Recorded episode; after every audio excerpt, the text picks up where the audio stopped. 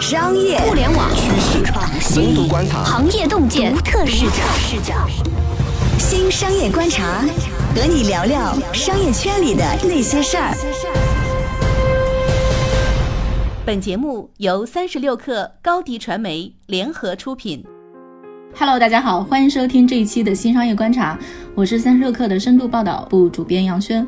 那这一期呢，我们想聊聊大火的创造幺零幺。这期我们邀请到了我们主写文娱的主笔方婷，然后方老师一直对这一块非常熟悉。同时呢，我们还邀请到了我们未来公司部的 leader 苑林。之所以邀请苑林呢，是觉得苑林能够提供一个可能新的视角和思路。苑林比我要年轻很多，所以我觉得他可能能代表另一群人的看法吧。嗯，嗨，两位好。嗨，嗨，我补充一点，我也比杨轩年轻很多，我不是岳玲。好的，我是苑玲，我是比杨轩年轻很多的传说中的苑玲。哎，苑玲老师在作为观众看这档节目的时候，你喜欢谁？你是怎么被带入到这个节目里去的？其实我自己特别喜欢的是陈芳宇，然后我很伤心，他现在只排在十九还是二十名，然后我身边好像喜欢的粉丝明显没有那么多，尤其是有一天。方婷老师在群里做三十六氪的喜欢的一零一女团的妹子们的投票的时候，竟然没有把方宇算进去。我喜欢她的理由也还蛮简单的吧，因为我看了一场他们那个排位赛的节目，然后我觉得大家都非常的想要表演出自己很在意姐妹的感情，然后会一直不停的哭。但我感觉方宇是里面就是唯一一个很直来直去，然后真的很率真，然后他会很直接说他的想法，然后也是一个很有原则的人。方婷老师作为一个年纪大一些的人的观感是怎样的？你对这个节目留下深刻印象是什么？听了岳林的话，我意识到其实有一点特别的有趣。他刚才说了陈芳宇特别多的打动他的细节，但是对我这个同样是每一期都追的人来说，正如他所说，我根本不记得有这个人，所以。这就是这个节目特别特别有趣的地方，他的人足够多，然后每个选手能够辐射到的人都是不一样的。但是对于那些没有喜欢你偶像的人来说，真的好多小透明的，还挺有趣的。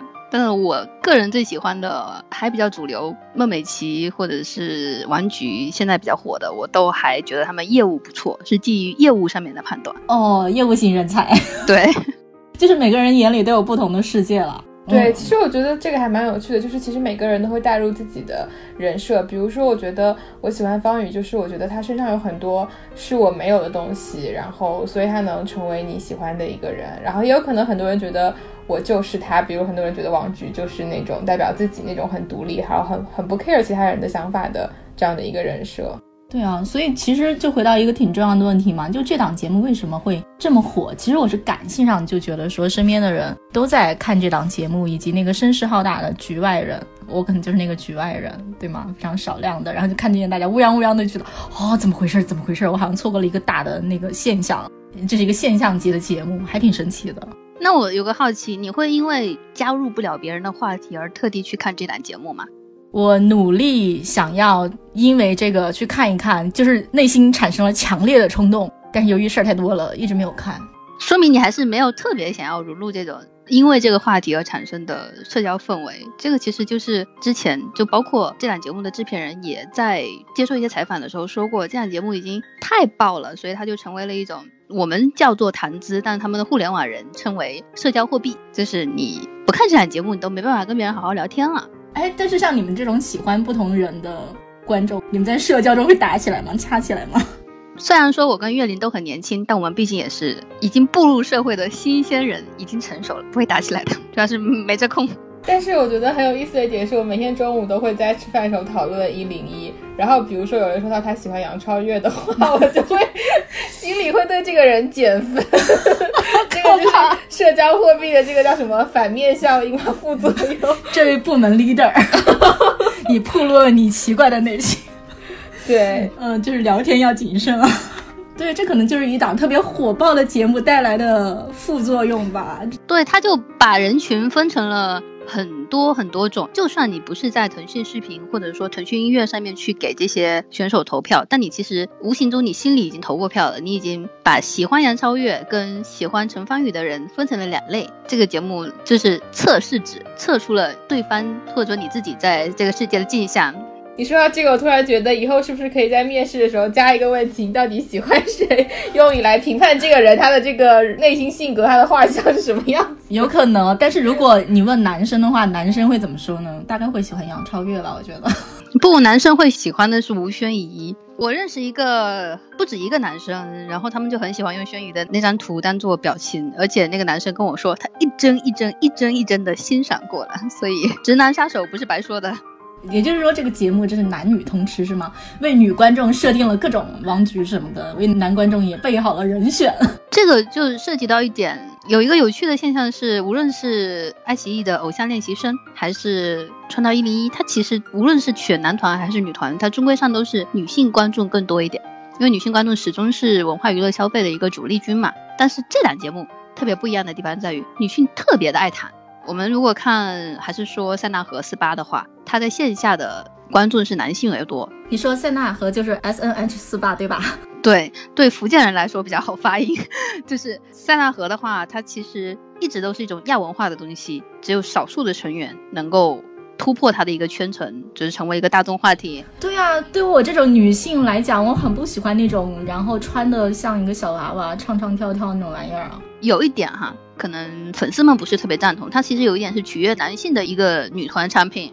我觉得就是啊，是啊，我就完全没有渗透到我这种少女的 这里。就是我绝对不 不认为自己会喜欢那种，也不想成为那种，那就是 anti me。他确实是吸引了非常多的男性观众，但他为什么无法像创造一零一那样去有这个广泛的社会效应呢？是因为男性观众都不爱分享啊，朋友们。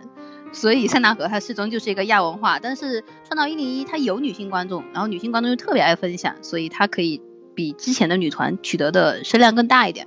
哎，那为什么同样都是一个女团，然后他们在产品上有做什么不一样的设计，能让女生这么喜欢这个节目呢？非常非常直接的一点是，它投入了比之前的女团节目多得多的多的多的钱，就是制作预算、宣传预算对节目来说是非常重要的。不得不说，腾讯有钱，对吗？对，腾讯有钱，平台又很不错，所以这个是主要的原因。但是我觉得，就是归结成功的意义，总是有点马后炮的意味。反正它就成了嘛。哎，但是对比两档节目，前段时间其实《偶像练习生》嘛，其实是一个 purely 就是完全的纯粹的，然后对标给女性看的节目嘛。然后，但其实我感觉是不是创造了一零一要稍微要更火一点？对，有这个，包括昨天。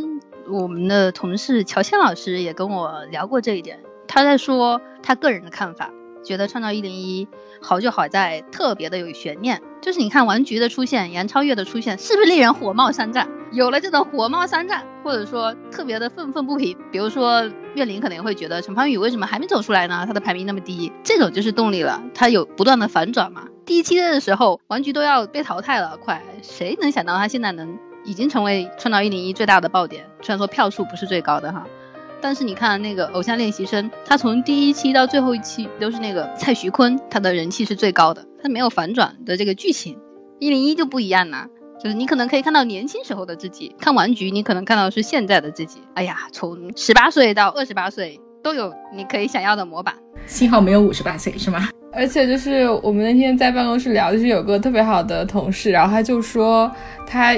一看一零一，他就变身网络直男，就是，对他会很喜欢看各种妹子，然后给各种妹子投票，但实际上自己也是一个很温柔可爱的姑娘。然后我就觉得，就现在大家不喜欢去看各种帅哥那种男生了，但是喜欢看漂亮小姑娘。然后我觉得这个趋势还挺有意思的，但我没有得出什么结论了。说它的成功的原因的话，它其实涉及到很多方面的执行的因素，但是我觉得就不太适合一一拆解了。但它大平台、大流量跟大投入，以及制作上的用心，对吗？你刚讲的那些其实都是。嗯，对。在这里我要投诉一下，创造一零一这个不公演的时候，好多期都在划水，也没有特别用心了，是吧？对，也不是期期用心。作为观众，我要投诉一下。对，其实我觉得像岳林刚提到一点嘛，就比如说他会看着说，哎，为什么那个谁谁谁还没有走出来？其实就是说，渐渐的他的情感投入在加剧，对吗？嗯，这可能是比如说女团或者说这种文化产品的一个特征吧。因为过去几年大家其实都一直在说养成偶像，这可能是一个养成偶像这种心理寄托的大爆发。我觉得就是现在越来越多的人不愿意去看那种可能很完美的。明星和偶像，就是觉得那那种是挺无聊的，然后反而跟年轻人成长环境有关系吧，就我们更愿意去看到身边的一些很真实的人，然后看他们可能从原来的跟自己很像，不那么完美，然后一步一步的变得越来越厉害，然后就会也很有成就感，然后也有一种能鼓励到自己的感觉。就是说，你们这一代人已经不吃张国荣、周润发那一套了，是吗？就是完美男神那种。这个风潮，我觉得是不是最主要是从 TFBOYS 开始的？岳林会喜欢 TFBOYS 吗？并没有，我并没有成为姐姐粉儿。那你有望成为阿姨粉儿。就比如说，我前两天看高考，这两天应该在高考吧？我看很多娱乐版的头条都是易烊千玺 他在高考，所以下面的留言就有一种啊，我从你的初中陪伴到了你上高中，终于看见你要上大学了。我觉得他们比亲妈还投入。就是我妈可能看我当时高考都没有这么感慨万千。养成模式真的有这么大的乐趣吗？为什么不养只青蛙呢？养真人要有意思很多哟。可能我是比较抠门的追星方式。我想想，我投过票的，接下来就暴露年纪了哈。我在张杰参加快乐男生的时候给他投过票。我要声明一下，我那个时候特别的年轻哈。对，然后现在就是。嗯，我给轩怡投过票，不要问我为什么投票，这个理由我自己也不知道为什么，可能是一种我见犹怜的感觉吧。就是这种养成系，其实特别考验的是节目本身，它作为一个文化产品，它有没有跟 C 端去获取付费的一个能力，就是 C 端的用户愿不愿意为了这个偶像，为了这个节目付费，因为你的投票都是要钱的。这个其实就养成模式的核心，我觉得在这里投入时间是还不够的。投入时间你没有办法去支持一个偶像团体它的商业模式，但你养成模式还包含了我愿意为你付钱，这个都很重要。哎，你们记得前一阵有一个新闻吗？我觉得特别有意思。当时是说有一个那个明星在微博上，然后发了两张照片，然后然后说你要付钱才能看哦。第二天早上起来喜提几百万，就是大家打那么多钱进去，所以就是。就是为什么就大家一直在说粉丝啊、养成啊、偶像，我觉得这几年在文化领域这个概念特别火。其实我觉得就像方老师讲的，哎，能挣钱、能变现，终于能够非常顺利的挣钱和变现，不用说我真的一定要去拍一个巨红的电影电视剧我才行，然后去接广告。其实恭喜大家，恭喜所有的明星偶像，你们有了新的商业变现模式。哎，说到这个，我还想起来，就是我最近从部门的年轻小朋友那里学会了一个词，叫做“白嫖粉”。就是说，我觉得原来这种就是比如说明星靠片子赚钱的这种方式，就很容易有这种白嫖粉。就是虽然你喜欢他很多年，但是你并没有机会给他没有没有花花过一毛钱。对，然后你也觉得花钱门槛很高，对吧？但是这种养成模式，就我买个腾讯视频会员，我就可以投票了。对我之前喜欢孔佑来了，但后来想想，如果要为这个明星花钱的话，我可能得比如说他在。日本和韩国去开那种见面会，还要飞过去，然后花钱买见面会入场券，然后再见面。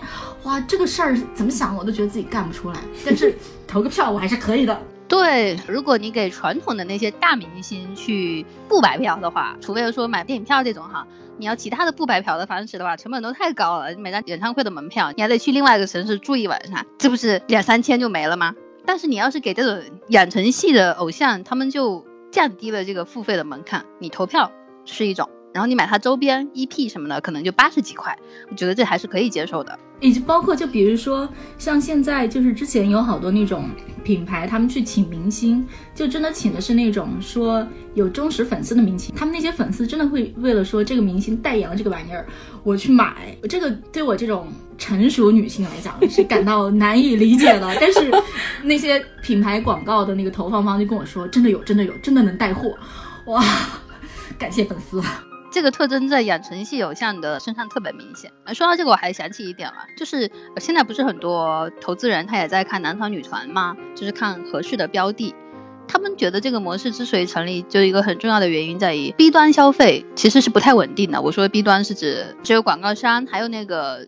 剧组找他拍戏，这个取决于他的身边的经纪团队的业务能力，或者你能不能搞定品牌商。那品牌商其实非常喜新厌旧，就拿 OPPO 来说，选的代言人也是不断的在迭代嘛。但是你要是 C 端的话，虽然说钱很少，但是稳定呢。他们分散了很多，但是钱不多。哎呀，支持你买就买了吧，你也是我看着长大的，是吧？这事我觉得还是 比较成立的。而且让粉丝也很有参与感呢，我可是把你捧红的背后的大佬呢，是吧？有这种可以自我暗示的感觉。要是没我，你能有今天吗？是吧？哎，这个会意味着什么？就是未来文化产品的新的走向吗？比如说，OK，男团、女团就这种养成系的会更火爆，或者是怎样？你们两位有什么预判吗？我总是觉得观众的审美很容易疲劳，而且我现在一直在想一个问题，就是他们最后真的是一个人成团的话，这个团到底能不能火爆起来？这是个很大的问题。其实之前也有很多这类的选女团的节目，对吧？但是最后很多出道的团可能都没有出道成功，然后就销声匿迹了。确实。成团之后的开发是一个问题，但是它取决于你的参照系。你如果把它成团之后的身世跟演艺活动跟这款已经花了号称六亿的节目比的话，它肯定是远远不如这个节目的影响力的。但是你如果把它跟其他的女团，就比如说已经非常销声匿迹的 YY 的一九三一或者是蜜蜂少女队比的话，我觉得她的身世经过创造一零一这档节目，她会完全不在一个台阶上面。而且他们可能就转入了另外一个世界，我们是在节目的时候才看嘛，但是在分层的世界里，就可能特别忠实的粉丝沉淀下来的话，可能还是会有一批会一直追下去，是吗？对，哎，对，之前就比如说大家有总结说那种综艺节目之后再单做的偶像或者单做的女团也好，比如说做得好跟做得不好之间可能。重要的区别会区别在于什么地方呢？是是说还是要需要有作品吗？还是说什么其他的？要有作品，有固定的粉丝，然后你的内容生产能力还能不能持续的稳定的生产？对于综艺节目来说，大综艺节目它其实考验的是平台的生产能力，比如说腾讯或者爱奇艺的生产能力。但是对于团本身来说，你有没有团综，可能成本比较小，但是你可以让你的成员不断的曝光在那个。粉丝面前，你可以不用大平台播出，你在微博或者说 B 站，或者是就自己上传的那些小视频嘛，那些短视频，这个是他们有没有持续的内容生产能力，我觉得是一个比较考验他们的地方，因为有内容，粉丝才会慢慢慢慢的聚集过来，他们有的东西可以消费，这个是一个。另外一个特别明显在于那个团，你知不知道喽？就算你不粉 EXO，你肯定也知道 EXO 嘛，那这就毫无疑问是一个很成功的团。就像你们二位刚才说的，你们完全不粉塞纳河，但你们肯定知道塞纳河。那说明她也是中国唯一成功的女团，迄今为止。哎呀，感觉成团之路也是有点儿后续长路漫漫吧，有种这种感觉。因为就是持续生产内容这个事儿，其实实话讲还是挺辛苦的。不是说我在一个综艺上火爆了，我就可以永远躺在上面睡觉了。二位都是成熟女性了，还不知道社会上就没有什么一劳永逸的事情呢？而且还有很重要一点哈，嗯，我不知道你们知不知道，创造一零一成团之后是由伦丹妮的。挖机机挖公司来负责成团之后的经济运营，这个已经算是国内非常好的做青年偶像的一个经纪公司了。但是迄今为止，他们做过几个团，也没有特别的成功，起码你们不知道，对吧？所以这可能也涉及到国内的行业的对团体偶像的运营的一个业务能力问题。哎，业务能力缺陷可能在什么地方呢？其实虽然说现在女团男团很热闹啊，但它在国内也没有特别多年，时间经验的问题。哎，实话讲，我其实会觉得男团、女团就这种是一种保险模式，无非就是这个团是固定的，这个团里有很多人供你个 pick，然后完事儿之后有人想走没关系，团还在。对，它是一个公司运营化的偶像团体，它不会因为一个人倒掉，然后这个事儿就整体就完事儿了。我觉得它可能是这么一个逻辑吧，这就跟文化产业里面你去投做电视剧会比做电影要安全一些，同样的原因。人走了，招牌不能倒。招牌是值钱的，你要被收购或者说继续做，那个招牌都是可以用的。就你现在所知啊，就现在在文化领域里面去投男团、女团这个事儿是一个好生意吗？或者说有人在这里面挣到很多钱吗？很多人在看，投的特别成功的创新工厂投四八文化是一个案例，但是除此之外，我们也没有看到特别多其他的成功案例。TFBOYS 那个经纪公司，他好像就不怎么接受投资，因为他们非常的自给自足。我印象中，我们之前有那种看文娱的同学，我印象中讲了一个话，我印象还挺深。他说，文化产品投资这个事情非常的看感觉，对，感觉就非常的模糊了。就究竟是一种什么样的感觉呢？这个就像万和天宜刚刚出来的时候，教授易小星他们就一直在强调网感这件事情。你对网络内容的感，你觉得如何？但是这个取决于你的背景。就是你之前是不是看了很多年日本的偶像团体，或者你看了很多年的韩国偶像团体？你是不是经常泡在贴吧、微博各个地方？你跟那些粉丝真正的粉丝，而不是节目粉丝走的有多近？这个可能就是不断的感觉的组成的要素吧。这可能就跟我们看一个电影和看一个剧看起来都是同题材，但是好和不好，你就用心去看，对吗？然后就能看出来是吗？投的好，投的不好，用没用心的区别，也可能是你的品味比较独特，对吗？然后可能就看偏了，也是有可能。文化投资不容易啊，这么说起来。但那还是有一些方法论的啊，这就涉及到你是怎么看团体的？你把团体都看成偶像，还是说你觉得它是一个互联网产品？互联网产品的话，可能就涉及到粉丝社区到底运营的怎么样，粉丝文化构建的怎么样，能不能有外延的这种辐射？其实还是会有一些东西是可以看的。我觉得这事儿很像那什么，就比如说会让我想到说，其实大家比如说去看抖音。看这样的东西，最开始你肯定是看说这条视频本身小哥哥小姐姐好不好看，这段舞有意思没有意思，他是看内容产品本身，也就所谓的内容好不好，你或者你这个内容用没用心去做。到后来大家就会看弹幕，然后看留言，然后就会觉得这个就很有趣。我觉得它怎么讲呢？它就像一个硬币的两面，你好像很难把哪一面割掉。但是如果你有一面只有一面墙，maybe 也行，但是总是两面都强比较安全。这是我的一个感觉，这内容能不能有不断的像钱生钱一样，内容能够继续生内容，这个是最重要的。就就比如说你看央视的节目，你看了就好感人，没了，你就不会想去网络上去说几嘴。那你要是看一些内容产品嘛，比如说创造一零一，或者是一些有槽点的东西，你就特别想去网网络上或者豆瓣上面去看一下影评。或者说看一下有没有你的同类，你想跟他一起吐槽吐槽，哪怕你不认识他，对，也不一定是槽点，就那东西作为文化产品，它激起了你内心强烈的爱。比如说我最近看了一个剧，特别喜欢，然后就一看完就马上去豆瓣上找那个影评，想要找到我的知心人，你知道吗？就是文化产品激起大家的那种心理上的共鸣也好，或者是说那种。反对情绪也好，反正总得激起点什么，然后最后形成一个强烈的讨论。其实你看我们在聊这个一零一一开头的时候，其实大家都在讲说，哎，我喜欢谁，我们之间相互的讨论，其实就是一个非常强烈的营造出了一个讨论的氛围嘛。它就已经不仅仅是这个文化本身，这个这个这个节目本身之外，其实延展出了很多东西。这可能就是一个成功的文化产品的特点之一吧。你总得让人想说两嘴。嗯，好的，感谢大家收听我们这一期的新商业观察。我们聊了关于创造一零一的很多，从我们三个人分别是什么样的心态，然后到女团文化的特征，到文化产品的特征，甚至我们拿它跟其他的文化产品做了个对比，比如说社区氛围很重要，讨论很重要等等。希望还是对大家有一点启发。那好的，喜欢我们的节目呢，也欢迎点击转发，或者是订阅，或者是点赞。嗯，好，欢迎 pick 我们哟。好的，下一期我们不听不散哦，再见，再见，再见。一手商业资讯，精准创业风口，专属职场锦囊，尽在三十六课 APP，快来下载吧。微信关注松子收音机，收听更多名人大咖的专业解读。